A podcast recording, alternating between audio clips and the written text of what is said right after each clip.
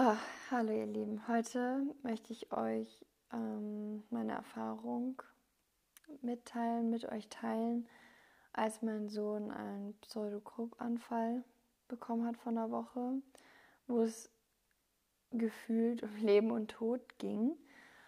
Ähm, es ist halt komplett ein Anfall, ein Atemnotanfall, den die Kinder dann meistens haben.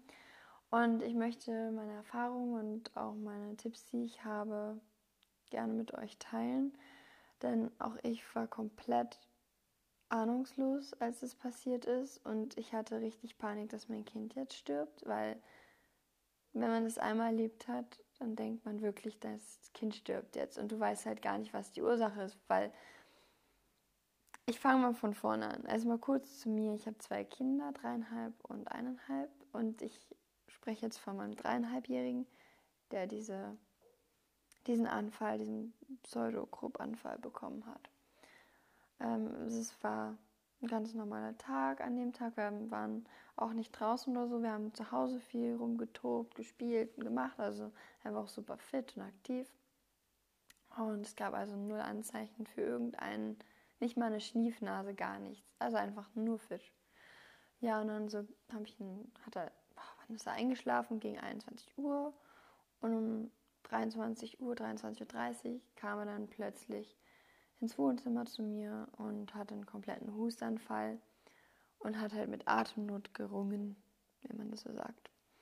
Also es ist also plötzlich tritt Pseudogruppe auf, komplett plötzlich und es ist halt so ein bellender Hustenanfall ähm, mit einer Heiserkeit in der Stimme, so ein pfeifendes Geräusch beim Einatmen und ähm, dadurch, dass beim Pseudogrop halt ähm, der Eingang der Luftwege sich verkleinert, also es, es, ähm, ja, wie soll ich sagen, es ist halt eine Einengung der Luftwege. Und ja, es, die Stimme ist rau, tonlos und die Temperatur, habe ich auch gleich gemerkt, ist auch erhöht gewesen. Kommen wir zur Ursache. Ja, die Ursache also ist in den meisten Fällen normale Virusinfektionen, wie zum Beispiel Masern oder Influenza-Viren.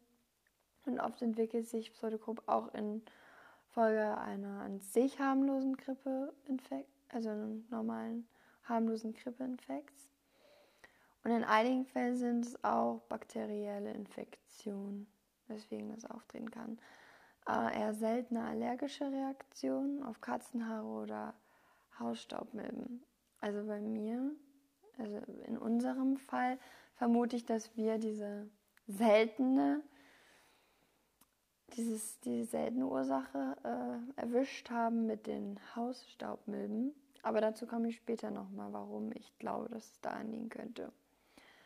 Ja, und sowieso Schadstoffe wie Tabakrauch oder Rauch an sich begünstigen äh, diesen, das Auftreten von Pseudokrab und verschlimmert die Krankheit. Also ja, also es trifft jetzt auf uns nicht zu, weil wir nicht rauchen oder sonstiges und keine Katzen haben. Ja, betroffen sind halt natürlich die kleinsten von Baby ab an bis zum sechsten Lebensjahr ist es möglich. Mm, und meistens auch in der klassischen Erkältungssaison Herbst-Winter, da wir es jetzt im April ja so kalt hatten wie im Winter. Ähm, ja, wundert es mich jetzt auch nicht. Es ist halt eine Krankheit, die nur am Abend oder mitten in der Nacht ja, passiert, entsteht, keine Ahnung, sich ausbreitet. Ah, ja, die Symptome am Kehlkopf, im oberen Luftröhrenabschnitt ähm, schwillt es sehr, sehr stark an. Und dadurch kann das Kind halt schwer Luft holen. Das, dazu kommt es halt zu diesen Hustenanfällen und vor allem die Panik und die Angst zu ersticken verschlimmert halt auch, verschlimmern die Symptome. Und je nach äh, Schweregrad kann die Atemnot lebensbedrohlich sein, was zwar selten der Fall ist, aber es ist möglich. Und bei Charu war es, sag ich mal, mittelmäßig. Also es war schon auf jeden Fall so schlimm, dass ich auf jeden Fall den Not Notarzt rufen musste. Also ich möchte auch gleich nochmal zum Anfang jetzt nochmal erwähnt haben, dass ich natürlich keine Haftung für irgendwas übernehme. Ich erzähle nur von meinen Tipps und meinen Erfahrungen, was uns geholfen hat in dem Moment. Bei Risiken und Nebenwirkungen fragen Sie bitte Ihren Arzt oder Apotheker. Ähm, das ist also keine Gewährleistung. Ähm, ich bin kein Arzt und oder sonstiges. Das ist nur meine persönliche Erfahrung, ähm, die ich mit euch teilen möchte. Also wenn auch immer ihr irgendwas habt, dann geht natürlich auch lieber zum Arzt. Aber gut, ich möchte jetzt trotzdem von ähm, euch einfach ein paar Tipps geben, was, was ihr vielleicht tun könnt, wenn ihr in so eine Situation geratet das erste Mal. Also natürlich an erster Stelle Ruhe bewahren. Am Anfang hatte ich noch Ruhe, aber als ich dann gemerkt habe, dass mein Kind fast droht zu ersticken, habe ich wirklich Panik bekommen. Ich habe meine Mama angerufen. Meine Mama hat mich sehr beruhigt, beruhigen können. Sie hat gehört, wie er gehustet und geatmet hat und sie meinte, dass es wahrscheinlich Pseudogrop ist. Und mein Bruder damals, also ihr Sohn, hatte das früher auch. Sie hatte das auch mit ihrem Sohn durchgemacht. Und dann konnte sie mir direkt Tipps geben und hat auch gegoogelt und sonstiges. Ja, also das heißt, da hatte ich dann schon mal coole, eine gute Hilfestellung. An erster Stelle ähm, aufrecht hinsetzen, also bloß nicht hinlegen oder so. Also da hatte ich schon den ersten Fehler gemacht. Ich habe ihn hingelegt. Aber ähm, nein, die Kinder müssen sich sofort hinsetzen und eine aufrechte Haltung haben. Tatsächlich auch im Schlafen. Es war auch eine Horrornacht, sage ich euch. Ich habe null geschlafen. Ähm, ja, weil wir im Sitzen dann, also ich habe dann auch mit ihm im Sitzen geschlafen. Es soll eine feuchte Luft am besten im Raum sein und vor allem frische und kalte Luft, also am besten am geöffneten Fenster. Wir haben auch alle Fenster aufgerissen. Es war bitterkalt. Es war bestimmt 0 Grad draußen, aber es muss wirklich das Fenster offen sein. Und ähm, ja, dann bin ich halt auch, äh, also ich habe überall Fenster aufgerissen, dann bin ich ins Badezimmer gegangen, habe halt die Badewanne komplett mit heißem Wasser eingefüllt und habe mich dann ins Bad gesetzt, wie eine Art, so ein kleines Dampfbad. Das hat dann auch geholfen. Und trinken ähm, geht halt nur, wenn sich das Kind beruhigt hat mit dem Anfall, mit dem Husten. Und am besten natürlich nur kühle Getränke wie Wasser oder kalten Tee. Und man soll wohl angeblich keine Milch trinken oder so. Also wirklich nur Wasser oder halt kalten Tee. Ja, frische Luft ist das A und O. Und wenn es ganz schlimm ist, dann soll man vielleicht auch dann einen Spaziergang draußen machen. Aber an erster Stelle glaube ich, statt dass ich einen Spaziergang machen würde, würde ich tatsächlich dann den Notarzt rufen, was ich dann auch letztendlich gemacht habe, weil ich bin nicht weitergekommen mit den Sachen, die ich gemacht habe. Es blieb halt schlimmer. Also es blieb halt so schlimm. Und ich wusste ja noch nicht mal, ob es wirklich Pseudogruppe ist oder sonstiges. Ähm, also jedenfalls habe ich dann den Notarzt gerufen und der kam dann Tütata, Tütata, Charu ist gerade kurz eingeschlafen, aber er hat richtig schwer Luft bekommen. Man hat,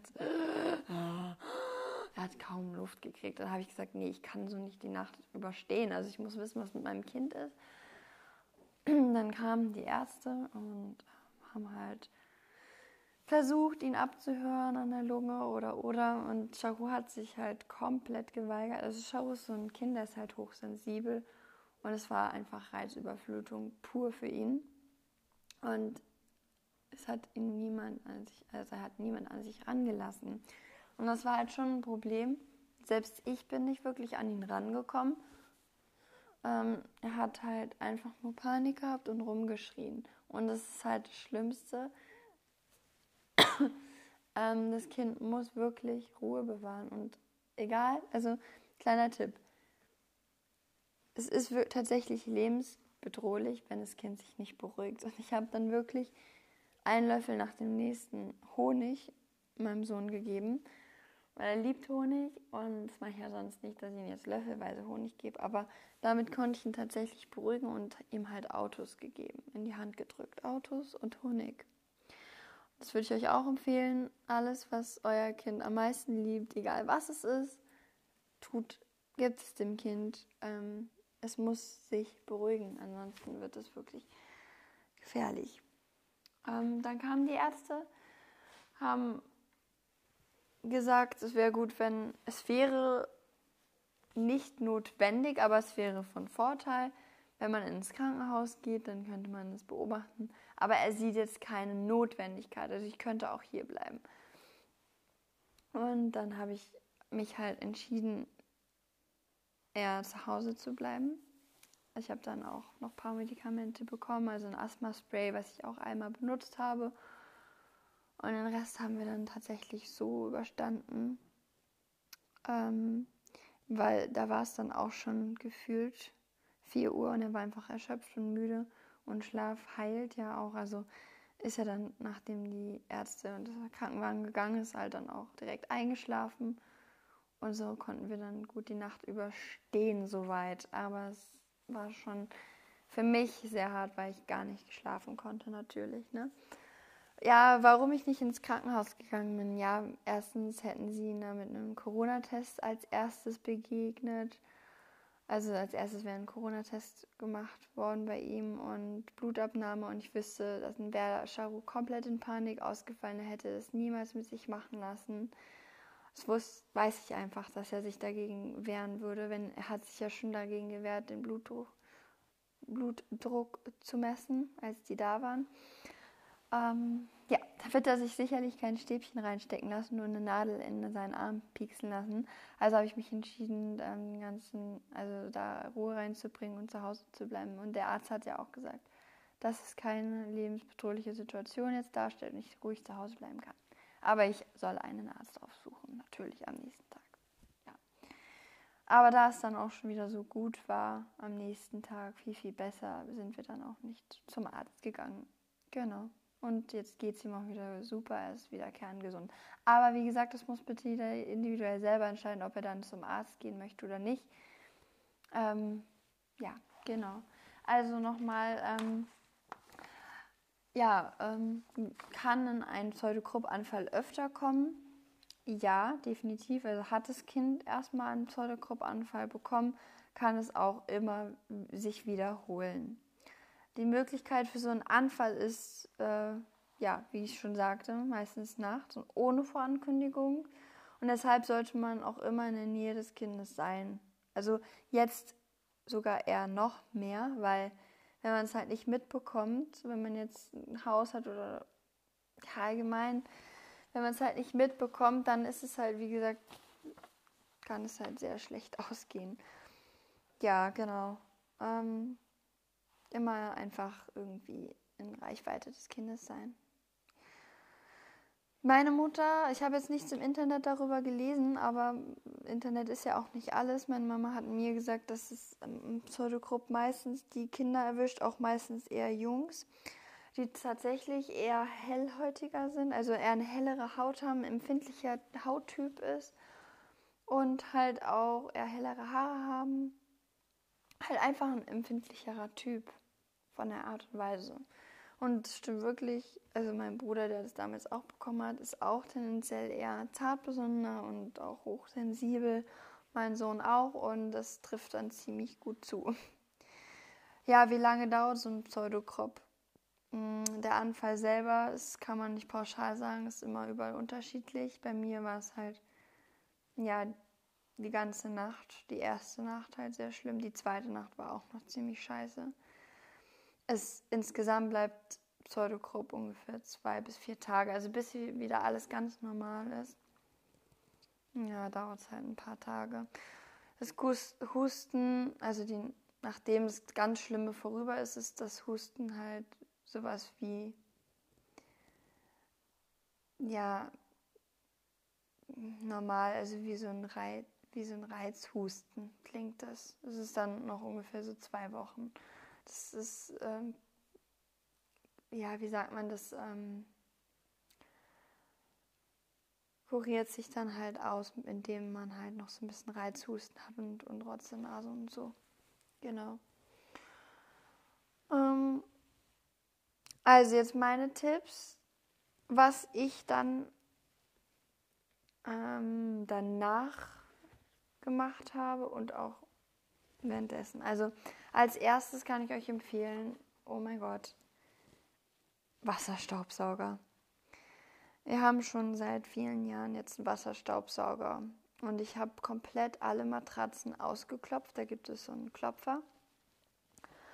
Und ihr wisst nicht, also wenn ihr auf meinem TikTok-Account schaut, da habe ich ein Video veröffentlicht, wie das Wasser aussah danach. Es hat gelebt, das Wasser. Es war so abartig. Es, es ist so eklig. Und ich habe wirklich nicht lange geklopft. Ich habe insgesamt, glaube ich, viermal alle Matratzen von der Vorder- und Rückseite ausgeklopft. Also was da für Zeugs in unserer Matratze ist, da hat es mich wirklich nicht gewundert, dass so ein Anfall entstehen konnte. Ich habe sehr, sehr lange nicht mehr die Betten ausgeklopft und es kann definitiv wie ich, sorry, ist schon spät. Ähm, wie ich am Anfang schon meinte, das kann auch sein, dass er allergisch auf die Hausmilben, Hausstaubmilben reagiert hat. Ähm, ja, deswegen holt euch einen Wasserstaubsauger. Es ist seine Investition wert, sage ich euch. da dann die Bettwäsche halt generell, ne, 60 Grad waschen, alle, dass auch alle Bakterien absterben. Ähm, alle Kuscheltiere weg. Erstmal alle Kuscheltiere weg. Also erstmal alles, was Kuscheltier ist, weg, weil die sind auch voller Staub und Bakterien. Keine Wolldecken. Also am besten nur normale Baumwolle, aber nichts, was ja wollartig ist, wo sich auch viel Staub und Fusseln und so bilden können und sammeln können. Wie ich schon mal sagte, keine Milch trinken bei so einem Fall. Ach so, und was ich noch gemacht habe, als ich im Badezimmer war und er diesen Anfall hatte und ich dann den Wasserdampf dann, also als Dampfer so gesehen, mein Bad genutzt habe, da habe ich gleichzeitig noch feuchte, also Tücher feucht gemacht und überall hingehangen und an seinen Brustkorb, also an den Rumpf gelegt und ähm, eine Decke drüber gemacht, sodass da ein bisschen Feuchtigkeit auch an seinem, ups, an sein System kommt da. Und da gibt es auch so eine Salbe. Oh, ich weiß gerade wirklich nicht, wie sie heißt. Tut mir leid. Aber es ist eine Salbe, die man sich auch so vorne an den Rumpf schmiert. Ich glaube, ihr wisst, was ich meine. Und die hilft auch, um die Atemwege wieder ein bisschen frei zu bekommen. Ja, es war ein riesen, riesen Schock. Und ähm, ich habe es auch immer öfter auch von anderen Müttern gehört, dass es wohl recht häufig vorkommen kann. Also es ist bekannt bei vielen Müttern und Eltern, dass es Pseudogrupp gibt und was Pseudogrupp überhaupt ist. Ne? Weiß ich jetzt. Und deswegen wollte ich euch einfach so ein bisschen vorwarnen, falls ihr in so eine Situation kommen solltet, dass ihr so ein bisschen im Hinterkopf habt, okay, es könnte Pseudogruppe sein dass man dann einfach schon einige Dinge instinktiv gleich richtig macht, ohne so eine Panik haben zu müssen wie ich und null Ahnung zu haben und zu denken, dein Kind stirbt dir jetzt weg. Und es ist wirklich nicht übertrieben. Ähm, ja, das war es auch schon. Und ich würde mich über ein Feedback freuen, ob ein oder andere dabei ist, die selber auch schon so einen Anfall miterlebt haben was ihr gemacht habt, ob ihr auch Tipps habt und oder ob ich euch auch ein bisschen weiterhelfen konnte. Ja, schaut gerne auch auf meinem YouTube-Kanal vorbei, da würde ich mich sehr freuen. Da ähm, gibt es auch viele interessante Videos und ja, normal Instagram und sowas alles. Ähm, da könnt ihr mich auch gerne jederzeit kontaktieren und mich anschreiben. Ich bin jetzt auch müde, ich mache mich jetzt auch ins Hayabubu-Bettchen und bis bald. Tschüss.